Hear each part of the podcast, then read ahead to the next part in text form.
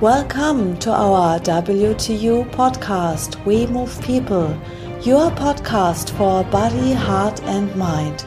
We are Alfred Johannes Neudorfer and Rosa Ferrante Banera, and in our podcast we talk about the topics personal development, health, martial arts, philosophy, and humanity. Welcome to a new episode from our Wing Tsun Universe We Move People podcast. Hello, Alfred. Hello, Rosa. Today we talk about the Chum Kiu.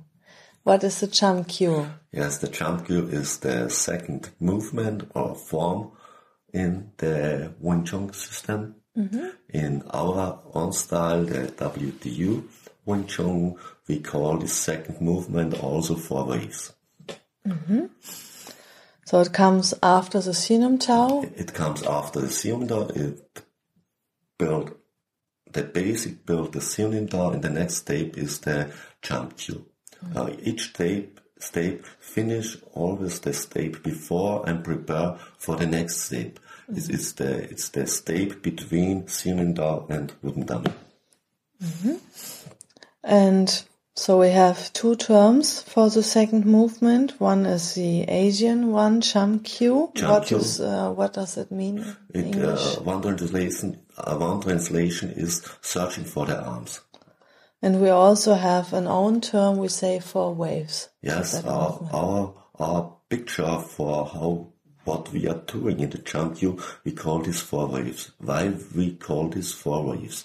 Uh, there is an opening part in the in the Chum Kiu, and then uh, four parts from Chum Kiu. Mm. And in each part of the Chum Kiu, we use a wave movement. In the first part, we do the falling step. It's a wave inside the body, a falling wave to the ground.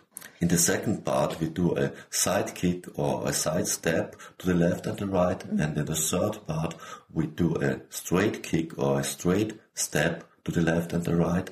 And in the fourth part, we do a spiral kick to the left and the right. Mm-hmm. Uh, we are the only style who do the spiral kick to both sides. Mm-hmm. Uh, all others uh, kicks do the spiral kick in the jump only to the left. Mm-hmm. Why we do this in the the spiral kick to the right is in the starting sequence from the Pacham down. And uh, we think it's a little bit late to do the spiral kick to the right uh, years after when we do the spiral kick to the left because with each movement I'm doing I bring my body in a physical structure in uh, if I don't train this to both sides how we should have the physical structure in 10 years when we came to the Pacham Dao. Mm-hmm. Mm. And where is the wave movement now? Is it uh, in the spine or is it in whole of the body? And in the first part is inside the body. In all other parts is the wave movement in the room. When we look to a movement of a, of a physical body from an animal or a human being, we always should move in a wave and we always move in a wave. But uh, not all people have this in mind many people think they use a line if they move. No, they can't move in a line. A line is an abstract idea from the mind. There is no line in the nature. Mm-hmm. We are not a building. and the building is a line, but not in the human human body. Where in the human body is a line, there is no line. And all movement should be waves. When we have this in mind, we be, begin to move in another way. If we have this in mind, we have more sensibility about the grav uh, gravitation of the Earth. Mm. And then we use the gravitation of the Earth for moving. And then there is a flow inside, there is another feeling inside the movement.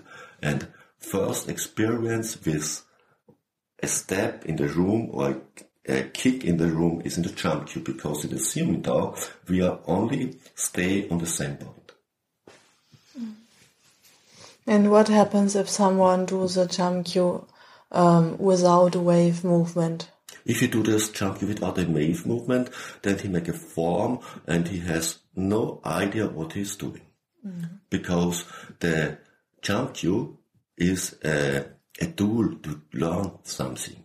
And this tool is prepared for special things. The Siu Nim Tao is prepared to special things and prepare you to go on with the jump. It give your body the preparation for Chum Kiu. And the jump give your body the preparation to do what you can learn with the tool wooden dummy. And the tool wooden dummy give you the preparation that you can do with the tool Puji what the Puji is designed for. And it's a very, very special, special meaning inside.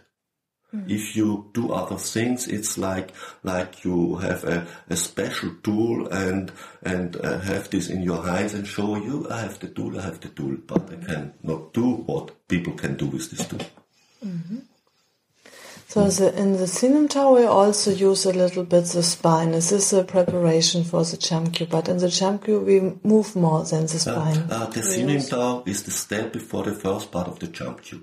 We lose the spine to to through all through, through our arms in the room, but we do not a falling step.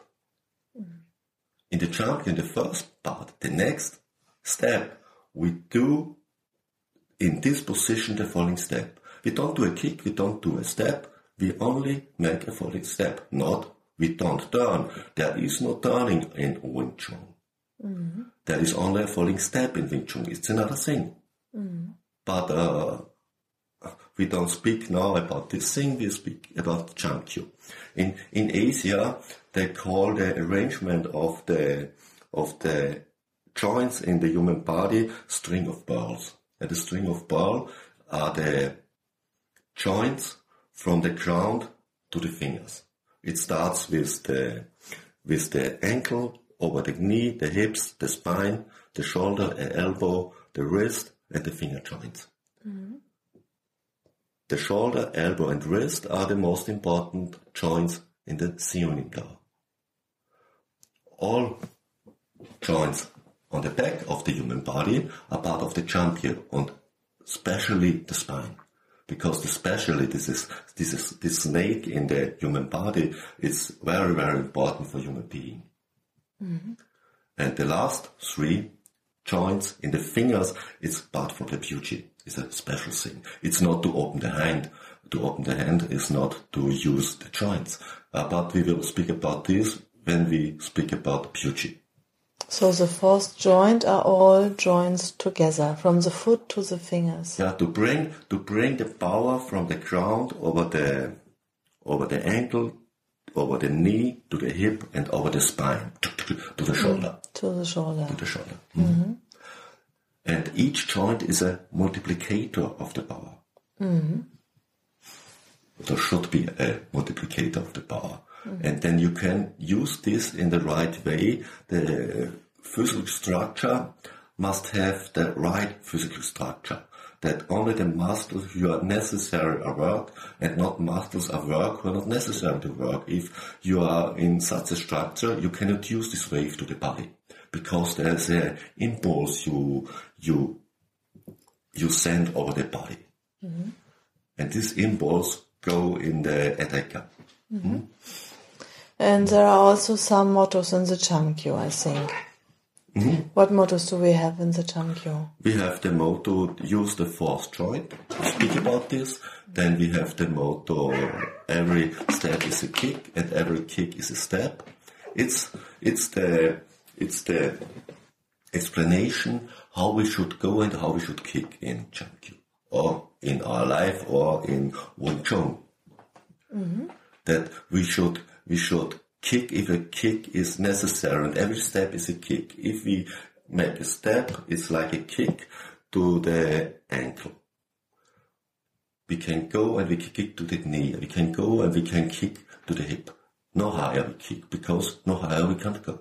Mm-hmm. And we only go if it's necessary. If I, if it's not enough that I move my body on the place I am, a step will be necessary. And this step is the kick. And then we have a motto in Chum Kiu, which is um, the arms are bridges. What does that mean? Uh, the arms are bridges. Uh, not in everything, but on most times we get in contact over the arms. But it's also, we get in contact over the arms with the arms, we get in contact with the arms to the body, we can in, get in contact with the arms to the head.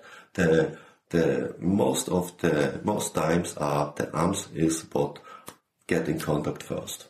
And then we have bridges. Mm-hmm. We have bridges to the center of the erector because we go over the bridges to the center, and the center always is first ahead. And then we have short and long bridges. We have short bridges, yes. Long bridges means means whole of the arm. Mm-hmm.